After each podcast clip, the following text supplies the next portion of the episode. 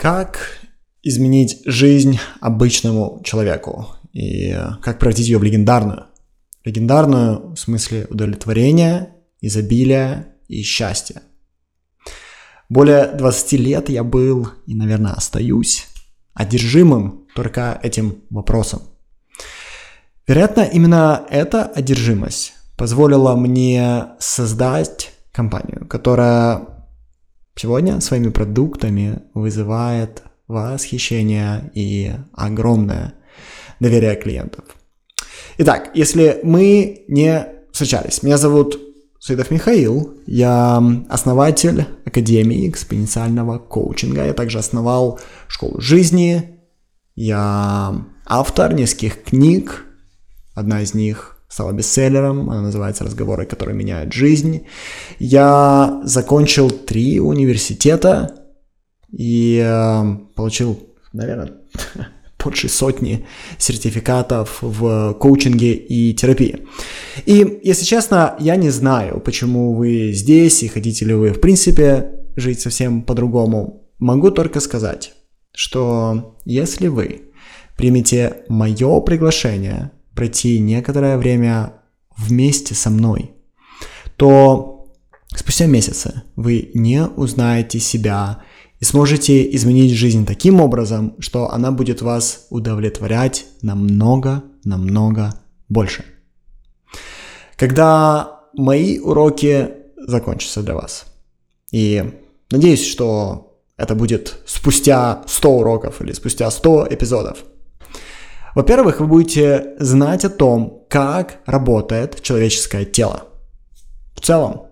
И вы будете знать, как работает наше мышление в частности – это поможет оптимизировать ваши решения. И, во-вторых, вы начнете понимать, как на самом деле устроен мир и сможете обрести глубокое-глубокое спокойствие.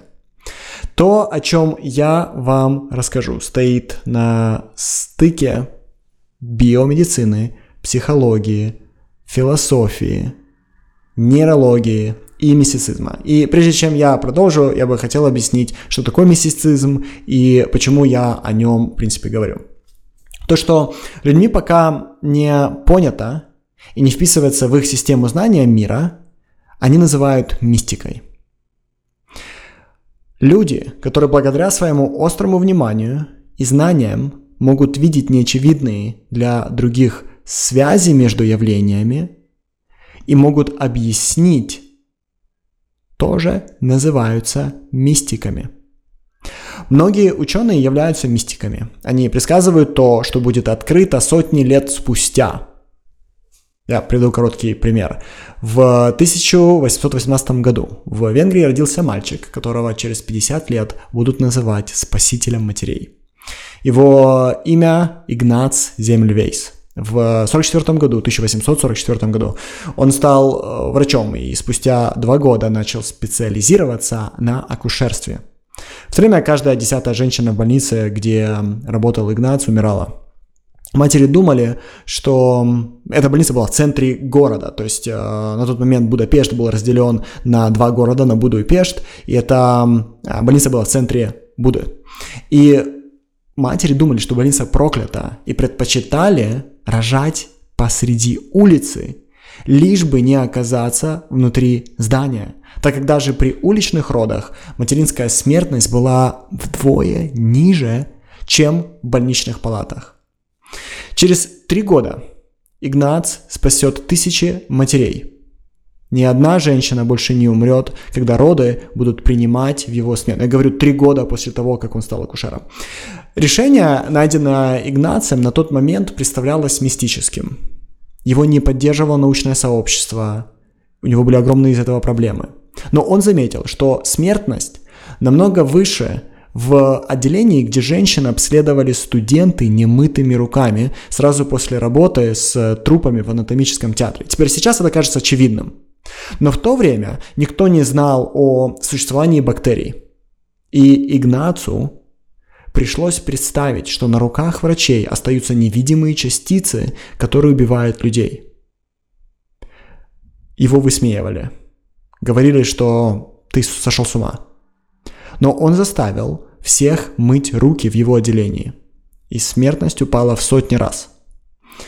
Таким образом, кто такие мистики? Мистики – это люди, которые находят решение вопросов, ответов на которые у науки еще нет – да, видеть то, что пока не замечают другие, означает быть мистиком. И только время покажет, был ли ты мистиком на самом деле или просто ты иллюзионист, обманывающий даже себя. Тем не менее, я готов рискнуть. Поэтому мы начнем этот урок. Это будет наш первый урок с мистического утверждения. И, наверное, вы раньше слышали фразу, что мысли материальны. По идее, значение этой фразы сводится к тому, что ты получаешь то, о чем думаешь. Но на самом деле это не так. Ты не получаешь то, о чем думаешь. Иначе с неба бы каждую минуту падали самолеты с людьми, которые боятся летать. Но самолеты, слава богу, не падают. Другой пример с болезнями. Люди не думают постоянно о заболеваниях, тем не менее, многие из нас болеют. Как же тогда все работает? Я хочу начать с нескольких простых идей, которые были открыты задолго до меня. И первая идея проста. Все, что мы видим вокруг, требует в нашей голове комментария или описания или названия. Например, из своего окна, напротив которого я сейчас стою, я вижу объект, который могу для вас описать как дом. Если бы я сюда машиной времени переместил человека, который жил 200 тысяч лет назад, то он бы не понял, что это дом, потому что в его голове нет целой истории, которая существует о домах в моей голове. Например, я знаю, что в этой квадратной структуре с крышей и окнами можно жить что они бывают разного размера, разного цвета, разного возраста, что обычно там есть крыша, и если ты зайдешь вовнутрь, у тебя будет и кухня, и зал, и, возможно, туалет. Таким образом, каждый из объектов, которые мы воспринимаем глазами на слух или на ощупь, через запах или иногда экстрасенсорно. Есть небольшой процент людей, которые в состоянии экстрасенсорно, например, воспринимать магнитное поле, это доказано наукой, имеет в нашей голове значение. То есть со временем мы вместо объектов и явлений начинаем видеть только свои значения, то есть вот эти описания, вот эти словесные комментарии. Такова работа нашего мозга. Ему легче извлекать из памяти уже обработанную ранее информацию, чем каждый раз анализировать объекты заново.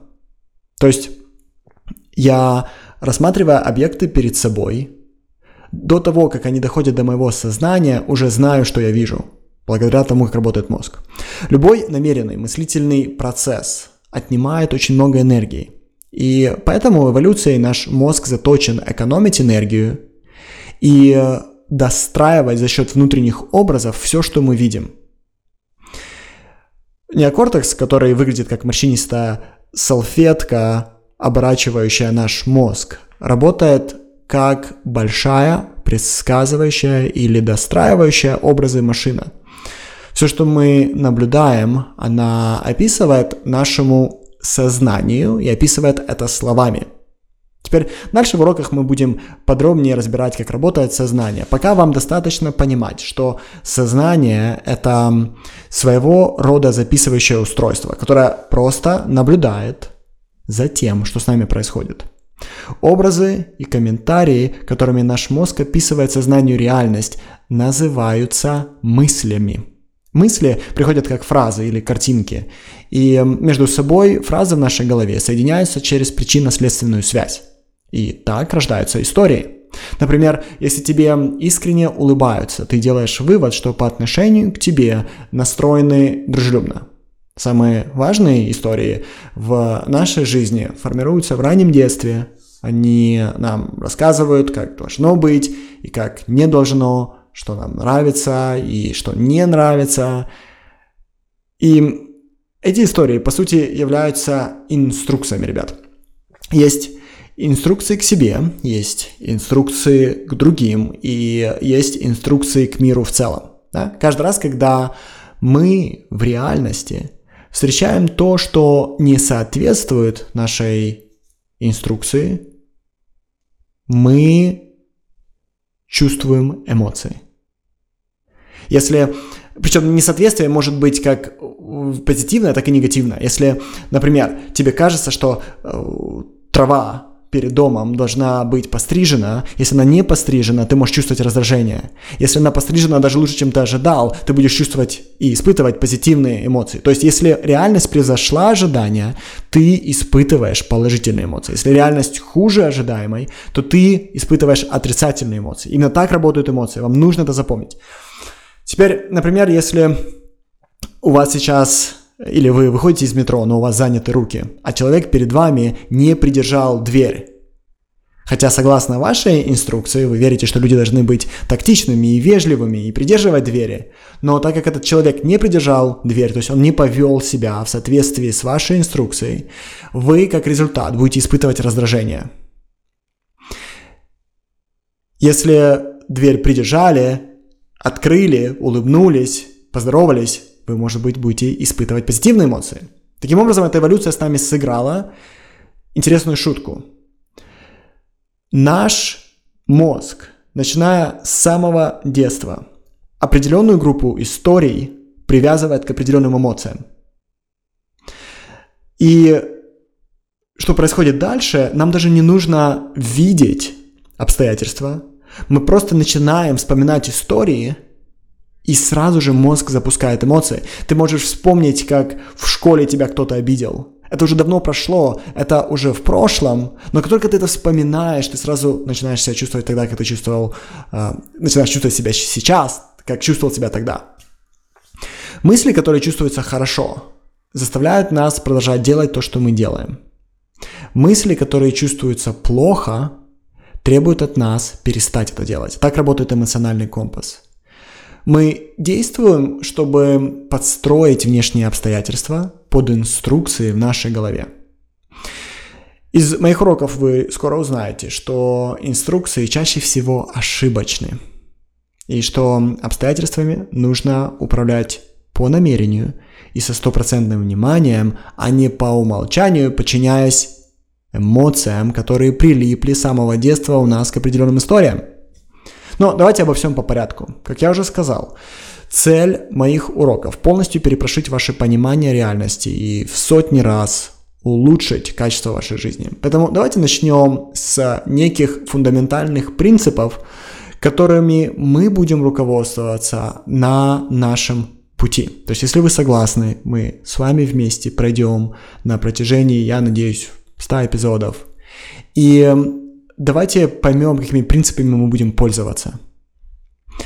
Теперь у меня есть пять принципов, и эти принципы активно используются в моей Академии экспоненциального коучинга, они используются моими коучами в школе жизни. И эм, эти принципы помогают обычным людям делать необычные вещи. Как я уже сказал, принципов всего пять. Первый принцип – это видеть насквозь. Второй принцип – это слышать за словами. Третий пройти до конца, четвертый – быть продуктом своего продукта и пятый – достичь невозможного. Сейчас эти принципы кажутся вам непонятными, неизвестными, не переживайте, вы скоро все узнаете. Все уроки, которые я сделаю, будут всегда касаться одного из этих принципов. Давайте сейчас немного поговорим о каждом из них. Начнем с видения насквозь. Видение насквозь дает глубокое понимание теории эволюции и генетики. Индустрия личностного роста вводит человечество в небольшое заблуждение, убеждая, что в нас чего-то недостаточно, и нам нужно срочно это приобрести. Нам внушает, что мы должны хотеть быть другими. Мне сегодня на глаза попалась статья о том, что человек, который не ставит в жизни целей, ничего не достигнет и не сможет стать успешным. Если честно, я так не думаю. Я не думаю, что успех в жизни зависит напрямую от постановки целей. Но я знаю, что есть ген, который одних людей делает более склонными к планированию и целеполаганию, а других, у кого этого гена нет, на самом деле тебя это делает человеком, который не очень любит планировать, который не очень любит продуктивность. И это зависит не от твоего воспитания, это зависит не от твоего характера, это зависит от твоего генетического кода. Видение насквозь – это навык, который помогает определить предрасположенности людей на основании их биологии. Если бы я бы мог бы глобально влиять на индустрию саморазвития, то я бы хотел бы, чтобы она учила видеть то, что в тебе уже есть, и доводить это до максимального потенциала, а не пичкать тебя иллюзиями о том, что никогда не получится у тебя. Я приведу метафору, почему это важно. Например, я знаю, что невозможно заставить кита полностью уснуть. Если я возьму кита, и побудьте со мной, да, побудьте в рамках этой метафоры со мной. Если я возьму кита и заставлю его уснуть, то кит задохнется. Почему? Потому что половина мозга кита должна всегда бодрствовать, чтобы контролировать его дыхание. Если я буду заставлять человека делать то, для чего он не создан биологически, то я принесу только страдания в его жизнь. В последующих уроках я вам расскажу больше о том, как видеть людей насквозь, как понимать их биологическую инфраструктуру, и как вместо того, чтобы искать, что никогда не было твоим, найти в тебе, что всегда было и может довести тебя до сумасшедшего успеха. Теперь следующий принцип, о котором я хочу поговорить, это слышать за словами. Это второй принцип – Смотрите, большая часть психологов согласна с так называемой биопсихосоциальной теорией развития людей. Биопсихосоциальной теорией развития людей. Эта теория утверждает, что наше поведение сегодня – это результат наследственности и влияния общества. Они спорят в каком да, в процентном соотношении, там, например, 70% наследственность, 30% влияния или чуть больше, чуть меньше – Теорию, которую я создал, чтобы лучше объяснять своим ученикам, как все работает, называется биомыслительной теорией. Я утверждаю, что поведение – это результат либо наследственности, то есть генов, либо инструкций в голове. Инструкция – это мысль о том, как себя нужно вести и чего стоит избегать, чтобы не столкнуться с опасными последствиями. Слышать за словами Второй принцип, слышать за словами, это понимать, как ты думаешь и на какие инструкции ты опираешься. Представьте себе, что ваша жизнь – это шахматная игра. Я обожаю, кстати, эту метафору. Представьте себе, что ваша жизнь – это шахматная игра. Правила в ней вы поменять не можете. Теперь правила игры – это ваши гены. У вас есть доска, она, например, черно-белая, то есть есть черные квадратики, есть белые квадратики. У вас есть фигуры, вы не можете это изменить. Вы можете двигаться только внутри этой доски и ходить фигурами, которые уже на ней стоят. И вы обязаны ходить по правилам игры. То есть, если это э, лошадь, то ходит буквой Г, да? Тем не менее, вариаций, как вы можете ходить в рамках доски миллионы. Эти вариации являются результатом мыслей в вашей голове. Я знаю, что, например, гроссмейстеры в голове запоминают более чем 100 тысяч вариаций, как они могут походить. Другими словами, вы не можете повлиять на правила шахмат, но вы способны изменить, как вы ходите. Если нынешняя реальность не дает вам желающих, желаемых результатов, вы можете это изменить. Например, чтобы сделать вас Илоном Маском, мне недостаточно дать вам его гены, хотя его гены уже со старта вам обещают некие достижения, и обещает постоянную смену партнеров, депрессии и блестящий ум одновременно с этим, да. Но чтобы сделать вас Илоном Маском, мне нужно также загрузить вам в голову все его мыслительные парадигмы. Умение слышать за словами дает вам возможность понимать, во что человек верит и на что опирается в своих действиях. Теперь давайте поговорим о третьем принципе. Третий принцип звучит как прохождение насквозь. И здесь мы будем говорить об эмоциональной регуляции. Мы научимся с вами проживать любую эмоцию, растворять свое эго и двигаться по жизни без страха. Я, например, знаю, что люди, которые хорошо умеют себя эмоционально регулировать, достигают в жизни намного большего успеха, чем все остальные. Теперь четвертый принцип посвящен действиям и алгоритмам. Он называется «быть продуктом своего продукта». И это значит добиться того, чтобы внешнее, все, что тебя окружает, соответствовало твоему внутреннему. И это достаточно интересный парадокс, потому что все, что вас окружает, соответствует тому, кем вы являетесь. Вы в жизни получаете не то, что хотите, а то, как вы думаете. Качество вашего мышления отражается снаружи во всем. И скоро я вам дам алгоритм оптимизации вашего мышления, чтобы вы знали, что делать, как только вы будете готовы это делать. И последний принцип – это достижение невозможного. В то время как все предыдущие принципы построены на последних достижениях науки, являются на 100% процентов доказательными, последний принцип достижение невозможного является более философским и мистическим. Он э, будет апеллировать к тем из вас, кто намерен изменить жизнь и прожить ее достойной того, чтобы другие на вас ориентировались. И на этом все, да? Пять принципов. Все уроки будут построены и говорить об одном из них, либо о нескольких. Окей? Okay? Я надеюсь, что вам понравится это путешествие со мной. Ну что ж, на этом я заканчиваю сегодняшний эпизод и жду вас на следующем уроке, на котором мы подробнее поговорим об умении видеть людей насквозь. Спасибо и до скорых встреч. Пока.